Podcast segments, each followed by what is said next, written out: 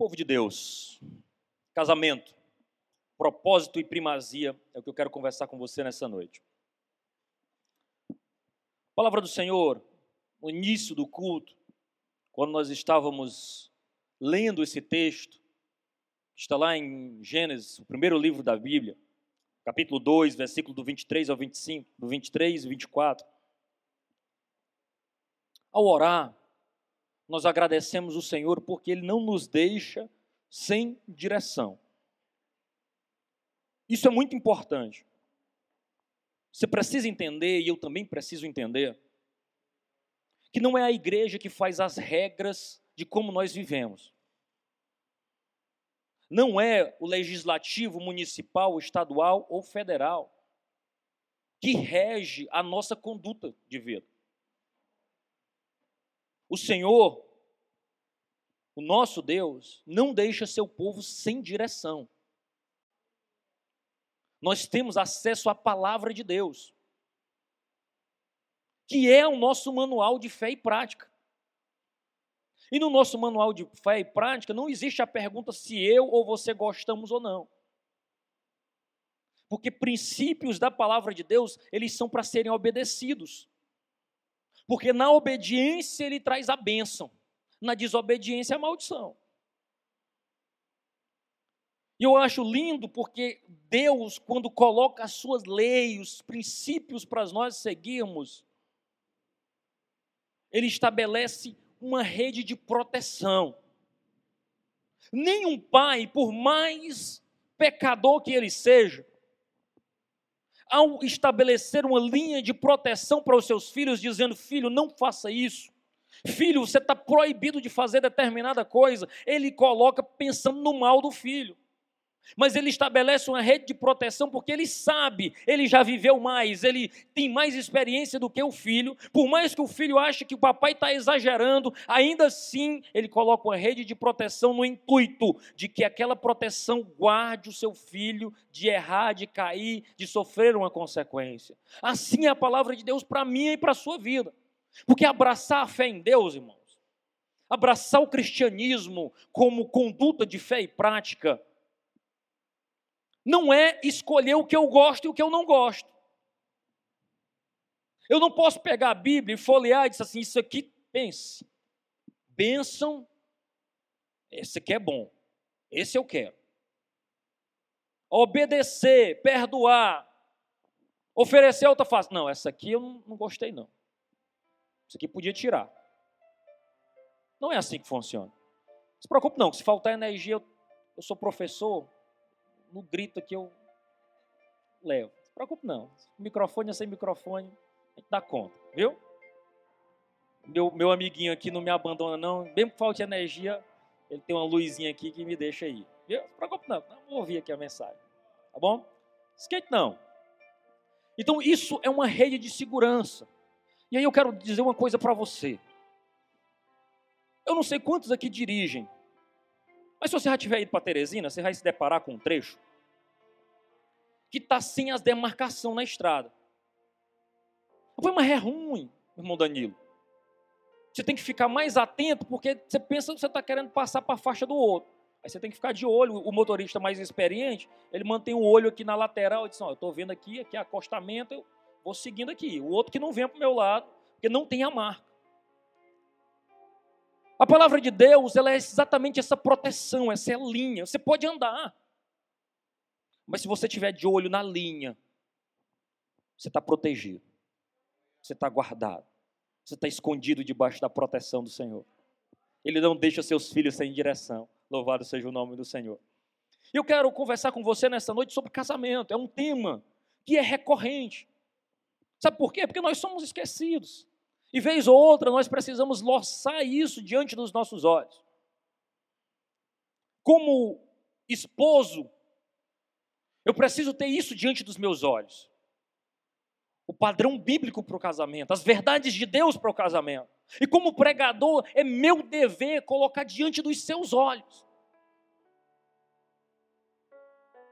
É meu dever expor isso ao rebanho. As verdades de Deus aquilo que Deus requer para nós. E é por isso que nós recorremos a esse tema. para que a nossa visão seja corrigida e para que nós possamos mutuamente nos exortarmos para sermos fiéis ao Senhor, a vivermos uma vida que glorifique o nome do Senhor, porque nós não somos como os que perecem, nós somos um povo escolhido de Deus, que somos exemplos para aqueles que não conhecem a Deus, que somos aqueles que vivem para a glória de Deus. E por isso, isso precisa de estar diante dos nossos olhos. Provérbios é um dos textos que eu uso muito em encontro de homens. 27, 17 tem um texto que diz assim: Assim como o ferro afia o ferro, assim o homem afia o seu companheiro. O que, que a Bíblia está dizendo? O que o sábio Salomão está dizendo? Você já amolou alguma coisa? Você fica ali afiando. E nós, povo de Deus, nos afiamos mutuamente. Um vai ajudando o outro a chegar à estatura de varão perfeito, de varoa perfeita, de alguém que serve a Deus de verdade. E nesse auxílio nós vamos nos afiando e nos ajudando mutuamente a caminharmos rumo às mansões celestiais. E eu quero falar, e quero crer que eu estou falando para a família. Se você ainda não tem uma estabelecida, você vai formar uma.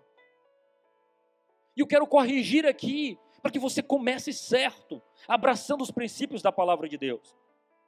E a palavra de Deus, ela estabelece pastores da família.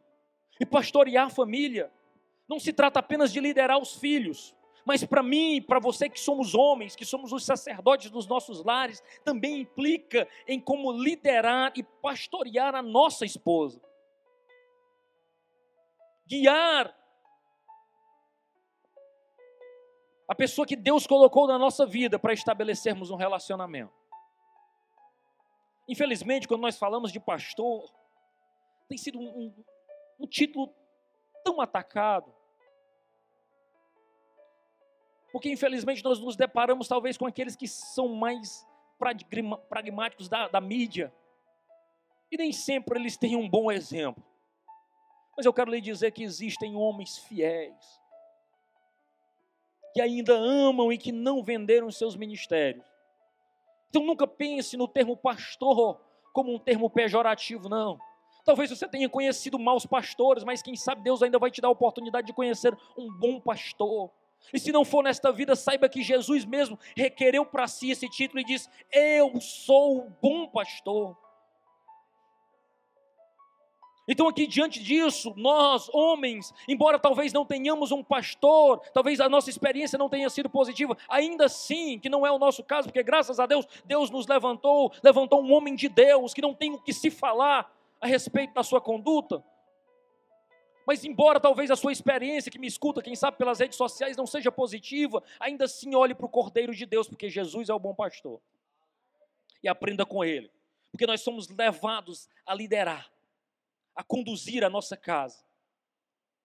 Liderar a nossa casa, conduzir a nossa esposa, é o ministério sobre o qual é construído toda a estrutura de um lar. Louvado seja o nome do Senhor. O casamento ele é projetado, irmãos, de tal maneira que antes de um homem ter filhos, ele tem uma esposa. Deus lhe dá uma esposa. E ainda que Deus abençoe ou não o casal com os filhos, ainda assim, o homem é o pastor do lar. Ainda assim, nós temos uma família ali. E esta família é alvo da bênção de Deus. A atenção que você e eu damos ao nosso casamento é uma enorme parte da nossa tarefa como pastores do lar. Um casamento forte é fundamentado sobre uma família bem construída, sobre a liderança, sobre pastoreamento. Louvado seja o nome do Senhor. E um casamento forte, ele entende, ele precisa que eu e você tenhamos o um entendimento bíblico do propósito para qual Deus estabeleceu essa instituição. Você só terá um casamento forte se você entender por que Deus criou o casamento. Porque por mais brilhante que muitas mentes humanas sejam, o casamento não é uma instituição das mãos humanas. Não é a Constituição brasileira ou de qualquer país que diz o que é um casamento. O casamento nasceu no coração de Deus. Foi Deus que olhou e disse assim: não é bom que o homem esteja só. Deus criou essa instituição e Deus sustenta esta instituição. E é por isso que nós precisamos entender o que é o casamento à luz de Cristo, da sua cruz e do seu rei. Porque só assim, eu e você, homens que precisamos liderar a nossa casa, não teremos dificuldades em entender o que é que Deus requer de nós e qual o nosso papel. Só quando nós olhamos o casamento pela ótica do cristianismo, daquilo que Deus fez, é que nós somos capazes de entender o nosso papel de marido e de pai. E é que somos capazes de equilibrar essa poderosa tarefa que Deus nos colocou sobre os ombros, que tem o seu peso, mas também seremos capazes de equilibrar a provisão que isso exige de nós e nos capacita para ser. Sobre o propósito do casamento, eu quero trabalhar sobre três linhas. Primeiro, procriação, santificação e uma dramatização. Antes de mais nada, Deus estabelece o casamento pensando na procriação, pensando na perpetuidade da espécie. É por isso que ele declara logo em Gênesis 1 e 28 e diz assim: Olha, Deus os abençoou e disse: frutificai-vos, multiplicai-vos, enchei a terra. Quando Deus pensa ali no propósito do casamento, seu primeiro propósito é a procriação. Ele estabelece que o homem e a mulher tenham ali a expansão da sua espécie. E nós percebemos que aqui nós temos frutificar e multiplicar e encher, não somente como uma ordem, não somente como um mandamento, mas como uma bênção. Procriar, ter filhos é bênção de Deus. É Deus significa procriação, fecundidade, é alvo da bênção de Deus. Deus o abençoou. Era por isso que você vai ver no Antigo Testamento a, a fecundidade como alvo da bênção de Deus. É por isso que você tem Penina e Ana. É por isso que você tem Lia e Raquel. Onde Lia se, se sentia abençoada porque era frutífera. E Raquel se sentia menosprezada porque não, não alcançava essa fecundidade. Até que Deus se lembrou, porque Deus se lembra. E Deus muda os cenários, como mudou de Raquel, como mudou de Ana. Deus é um Deus que lembra mas a fecundidade é obra das mãos de Deus e fruto da sua bênção. Salmos 127, talvez o salmo da família, nos, nos versos 3 a 5, diz assim: Eis que os filhos são herança do Senhor, e o fruto do ventre o seu galardão, como flecha na mão de um homem poderoso, assim são os filhos da mocidade. Bem-aventurado o homem que enche dele a sua aljava, não será confundido, mas falarão com seus inimigos à porta. Nós precisamos entender que a procriação e a fecundidade vai além de encher a terra apenas. Ela passa também pela propagação da imagem de Deus. Como assim, irmão Adonis? Crente gerando crente. Crente tendo filhos, ensinando os princípios de Deus, abençoando a sua prole, e tendo pessoas que fazem diferença na terra. A glória do Senhor é propagada, porque Ele estabelece uma descendência santa. Alguém que cria e disciplina os filhos para a glória de Deus. Olha o povo de Deus tendo filho, crescendo o nome do Senhor, enchendo a terra com pessoas que conhecem a verdade do Evangelho. É assim também que a igreja cresce. Não é só ganhando, não, é produzindo, é ovelha gerando ovelha. E Deus abençoando o seu povo. Porque significa uma geração ensinando outra sobre os maravilhosos feitos de Deus. Pense na Ana Lívia aqui. Ouvindo seu papai e sua mamãe dizendo assim: Deus mudou a minha história. Quando eu pensei que não ia dar certo, Deus interviu. Aí ela cresce ouvindo isso e diz: Meu Deus, existe um Deus, o Deus do papai intervém. Ele disse que estava tudo ruim, mas quando ele se chegou para Deus, tudo mudou. Oh, que maravilha! Os teus filhos conhecendo o Deus que você serve dentro do teu lar. É por isso que o teu lar tem que ser um lugar de bênção. Não pode ser um lugar de conversa paralela, falando mal do irmão ou do outro, sei lá o quê. Dizendo como que a igreja é ruim, como ela tem problema. Isso nós sabemos. O diabo também sabe. Mas sabe como povo de Deus, o que é que a gente faz? Senhor, muda a história, muda a situação. Senhor, intervém. Senhor, cuida da liderança. Senhor, cuida do teu povo. Senhor, nós seremos ser bênçãos. Senhor, conserta. O Senhor é poderoso para intervir. E os teus filhos vão crescer vendo que o pai dele confia em Deus para solucionar os problemas da sua casa. Olha que coisa maravilhosa.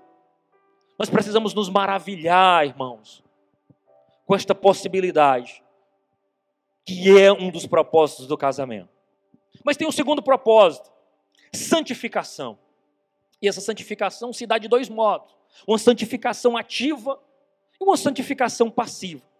Porque além do casamento ter o propósito de sustentar, criar, disciplinar os filhos na perspectiva de Deus, o casamento também é um instrumento para a santificação do lar e da esposa e do esposo. Sabe por quê? E aqui nós temos uma santificação ativa. O casamento ele visa nos santificar. A mim como esposo e a minha esposa também. Em vez de nós provocarmos a ira ou a contenda dentro do nosso lar, a nossa perspectiva tem que ser a perspectiva amorosa de Cristo para com sua igreja. A perspectiva de Cristo para a sua igreja é de santificação da igreja.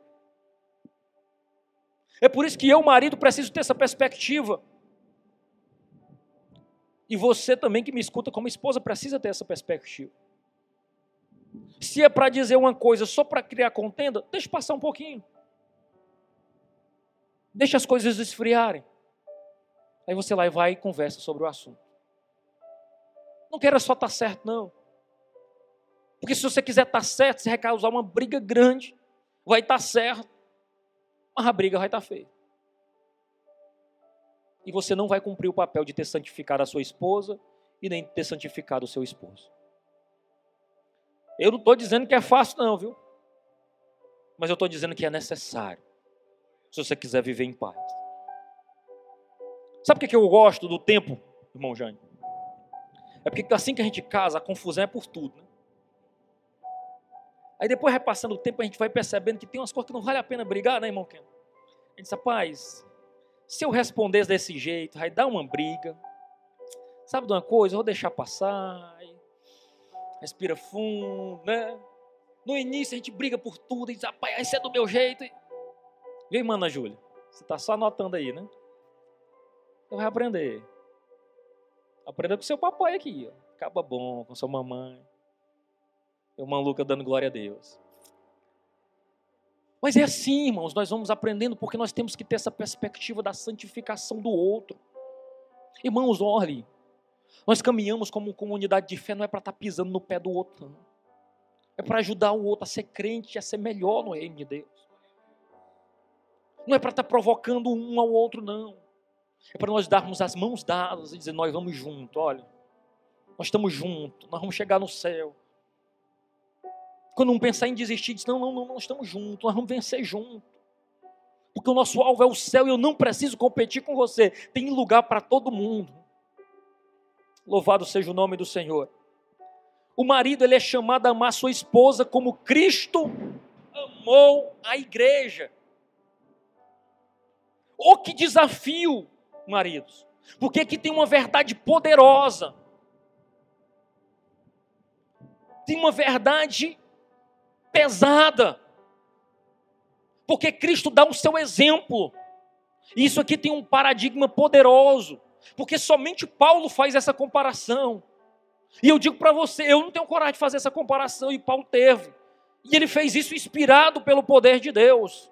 Que ele diz: o marido é chamado a amar sua esposa. Ele diz assim: vós maridos, Efésios 5, 25 ao 27. Amai as vossas mulheres, como também Cristo amou a igreja.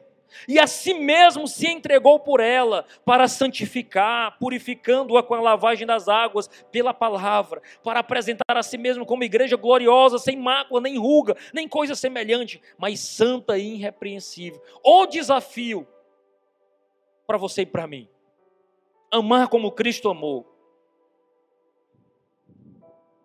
amar como Ele colocou.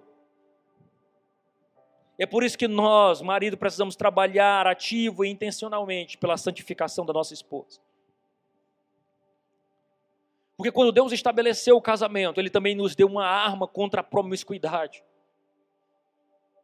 É no seio do casamento, irmãos, que nós podemos desfrutar da relação com a nossa esposa e a esposa com a relação do marido sem culpa, sem pecado, porque Deus assim fez para proteção.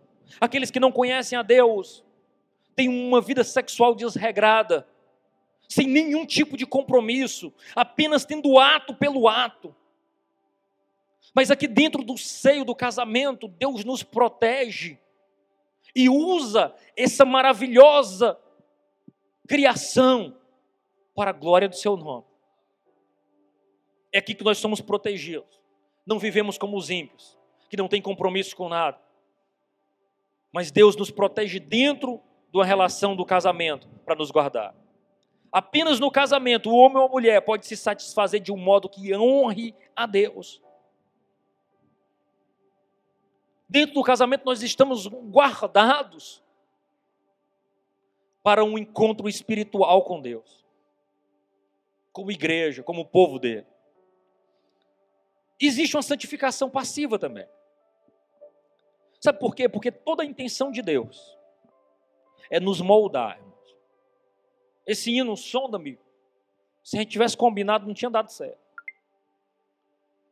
Mas a ideia de ser sondado e ser moldado é porque nós, todos nós, temos arestas. Talvez traduzindo num português mais simples, nós temos umas quinas afiadas. Sabe aquelas quinazinhas que bate, chega, corta, ligeiro? Todos nós temos. E muitas vezes Deus coloca pessoas das nossas vidas para ajudar a dar uma esmerilhada nessas quinazinhas para não machucar o outro. E dentro do casamento também. Sabe aquela mania que o teu esposo, a tua esposa tem? Que tu, Jesus. De algum modo, Deus utiliza disso para te aperfeiçoar a imagem do seu filho Jesus, que suportou muita coisa. Aí eu, tenho, eu lembro agora, agora, nem preparei no sermão, eu me lembro do Manuel Doninha, saudosa memória, pai da irmã Mariazinha. Muito mais eu mereço, Senhor. É, ele topava, se acontecia alguma coisa com ele, e ele disse: Ô oh, Senhor, muito mais eu mereço, muito mais o teu filho suportou por mim. É assim, vai ter hora que você diz: Ô oh, Jesus, muito mais eu mereço. E assim nós fomos, somos sendo aperfeiçoados, porque muitas vezes, irmãos, a dor, o sofrimento, os dissabores da vida, eles nos mostram as nossas limitações. E nos faz recorrer para Jesus. E nos lembra que nós precisamos de um Salvador. Porque nós mesmos nós não conseguimos resolver. Porque na força do nosso braço o estrago vai ser maior. Se nós formos revidar do jeito que nós gostaríamos, o estrago é maior. Sabia disso? É por isso que nós precisamos confiar em Deus. Você sabe quem é que mais confia em Deus? Pastor. Porque tem que lidar com cada cor que se ele fosse dar uma resposta. Você sabe por que você recebe figurinha no grupo? Cinco horas da manhã, todo dia. É o pastor não matar um, porque a vontade às vezes dá, não dá não, pastor? Aí ele sabe o que, é que eu vou fazer? Eu vou orar. Aí acorda cedo e começa logo o dia, Senhor, tem misericórdia do teu céu. E assim, irmãos, porque precisamos de Jesus para moldar a nossa vida, acertar as nossas arestas, nos aperfeiçoar a imagem do seu Filho Jesus Às vezes nós temos a perspectiva que um casamento abençoado é só aquele que não tem problema, que não tem preocupação nenhuma. Mas não, nós precisamos entender que Deus apara as nossas arestas, as nossas quinas afiadas, para nos conformar, para nos dar na forma do seu filho Jesus. Ele nos faz engolir muita coisa para nos ajudar a chegar à estatura de varão perfeito. Porque Jesus não está nem aí se você gosta de estar tá certo ou está errado. Ele quer que você seja crente e caminhe para a glória do nome dele. Não só que você tenha nome de crente, mas que você pareça com crente, que você haja como crente, que você pense como crente, que você responda como crente. Louvado seja o nome do Senhor. E também, além de procriação, santificação, o casamento também é uma grande ilustração. Eu gosto de chamar de o drama. Porque ele se assemelha. Ele é um retrato vivo e verdadeiro da relação de Cristo com sua noiva, a igreja.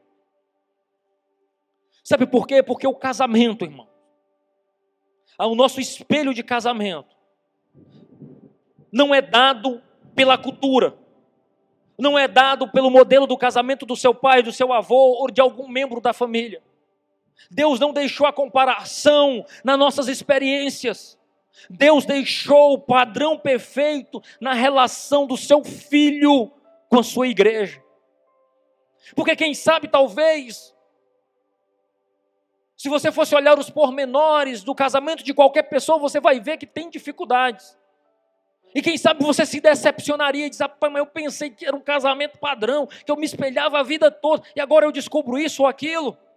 Aí Jesus, para garantir, disse assim: olha, se baseie, não no que um ser humano pode produzir, não nos ideais que a cultura pode produzir, mas se baseie no meu filho se doando pela sua noiva, a sua igreja amada. Tenha ele como base.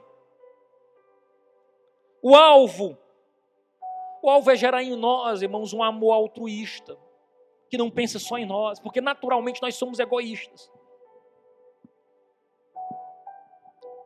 Mas quando nós entramos num casamento, nós precisamos nos esquecer um pouquinho de nós. E amar aquela pessoa que Deus colocou na nossa vida. Que você não assistiu à criação, você não ajudou a educar, você só recebeu pronto. Olha o presente de Deus, você não precisou criar. Jesus já te deu pronto. No dia do meu casamento, pastor Otávio Júnior, ele disse, olha, irmã Adonias, que maravilha. Você nunca deu um iogurte para a irmã Kelly quando ela era criança. Você nunca alimentou a irmã Kelly. Pastor Mota e a irmã Mariazinha cuidaram de tudo. E agora estão lhe entregando. Você quer o que mais? Eu digo, é, você está certo. E é assim que Deus faz. Se nós formos olhar só pela perspectiva da dificuldade, você cai fora. Mas olhe pela perspectiva da bênção que Deus está te dando. Louvado seja o nome do Senhor. E a esperança. O fato de Deus ter planejado o casamento como uma figura representativa da união do seu filho com a sua igreja é uma prova de que é Deus quem sustentará o casamento. Ele não te deixou só. Ele não te disse assim, ó, pega e te vira. Ele disse, ó, nós estamos entrando junto. Eu também estou entrando junto, meu filho. Eu sei que vai ter momento difícil, mas se você crer em mim, confiar em mim, nós, você não está entrando sozinho. Aí eu me lembro do pastor Abimael Prachetes, foi meu pastor. Casa, irmão Adonias, que Deus abençoe. E eu repito isso. Deus abençoe. Casa que Deus abençoe. Tenha coragem, Jó. Até disse para a irmã Ana Júlia, irmã Ana Júlia, eu vou casar. Glória a Deus.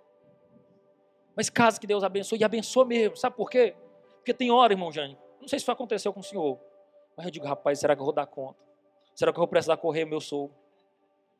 Mas Deus tem sido fiel, tem cuidado, tem dado muito mais abundantemente além do que aquilo que um dia eu pensei ou pedi. Porque eu me lembro de fazer cálculo com a irmã Kelly, dizendo: olha, se nós ganharmos esse tantinho bem aqui, rapaz, mas tá bom demais. Porra, passou foi muito. Deus já deu foi muito mais. O que eu planejei que seria bom para nós, Hoje Deus nos ajuda a dar em dízimo. Que Ele é fiel. Ele é bom. E Ele é maravilhoso. Olha como Deus é bom. Extrapola as nossas possibilidades, né?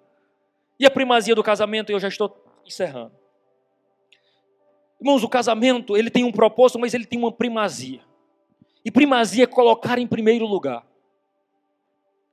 nós precisamos ter essa perspectiva de entender qual é o papel do casamento na nossa relação como profissão também. Porque muitas vezes nós confundimos isso. Nós achamos que vivemos para trabalhar e muitas vezes negligenciamos a nossa união e o nosso casamento. Mas sabe por que você trabalha? Por causa da sua família. Você trabalha para trazer recurso para sua família. Ou seja, se você for comparar numa balança o trabalho e a família, quem é mais importante? A família. é por isso que você sai de casa. Quando eu trabalhava numa outra cidade, eu dizia para Kelly: é por vocês que eu saio de casa e é por vocês que eu retorno para casa. Então o alvo de tudo é a minha família. E muitas vezes nós temos essa, essa tendência de achar que a nossa profissão é mais importante do que a pessoa que Deus nos deu para estar ao nosso lado.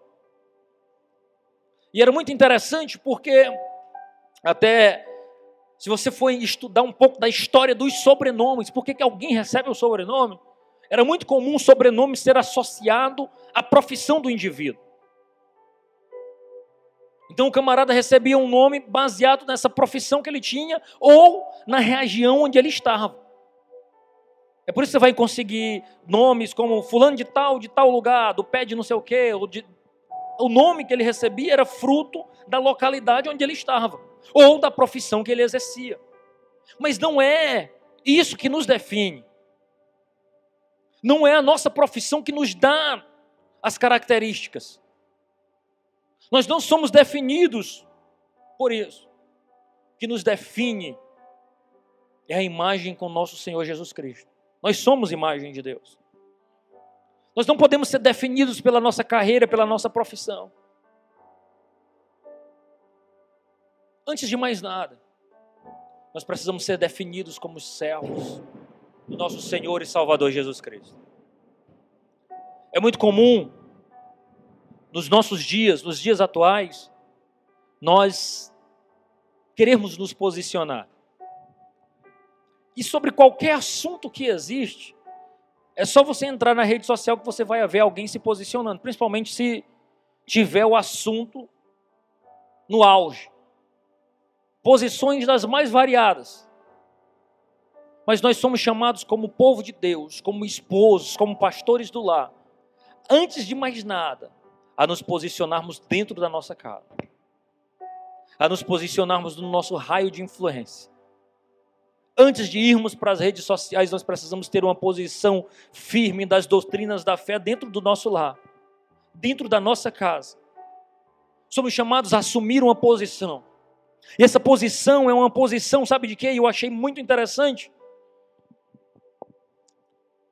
Essa posição, como diz o Bauschman, que é um escritor que fala sobre família, ele diz assim: Olha, minha esposa e eu anunciamos um relacionamento pactual projetado para gerar, treinar e lançar uma geração de filhos piedosos. Isso vai dirigir todo o restante das nossas decisões. Ser um pastor da família, ter o casamento como primazia, não é se esquecer do seu trabalho, mas é garantir que você não se esqueça de casa. Não é que você vai ser relaxado do seu trabalho, mas é assumir que você não vai ser relaxado dentro de casa. Porque em nome de trabalhar, em nome de ter uma profissão, muitos deixam de estar com sua esposa, deixam de educar os seus filhos no caminho da verdade, porque estão muito ocupados, inclusive com a obra de Deus. E é preciso que nós tenhamos esse discernimento. Porque a nossa carreira, o nosso trabalho, a nossa profissão vai passar. E a ideia é que a nossa esposa e o nosso casamento sobrevivam a nossa carreira. Porque vai chegar um momento que você vai se aposentar. Né? Eu acredito que ainda isso é possível no Brasil. Vai ser possível. Então é importante que a gente tenha isso, que nossas carreiras são passageiras, enquanto que o nosso casamento é para a vida toda. A minha família existe, existe para me tornar, não para me tornar um pastor, um escritor, um empresário, um professor melhor. A minha esposa é minha auxiliadora idônea, não por causa da minha carreira como professor ou como pregador. Ela é minha auxiliadora na construção de uma família que glorifique o nome de Deus.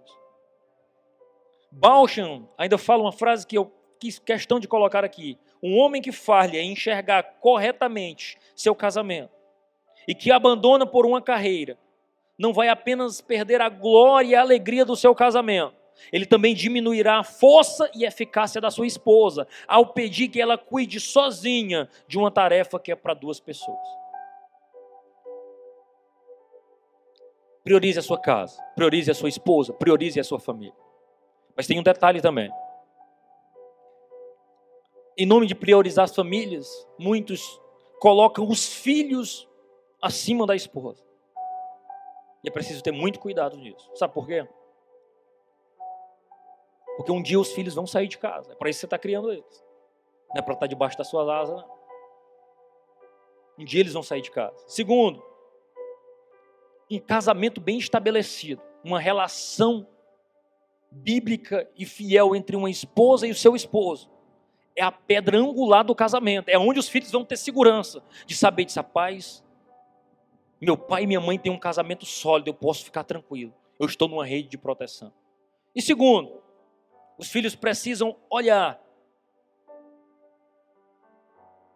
a relação do pai com a mãe, desejarem o casamento, mas não só um casamento, um casamento que glorifique o nome de Deus. Louvado seja o nome do Senhor. Eu quero concluir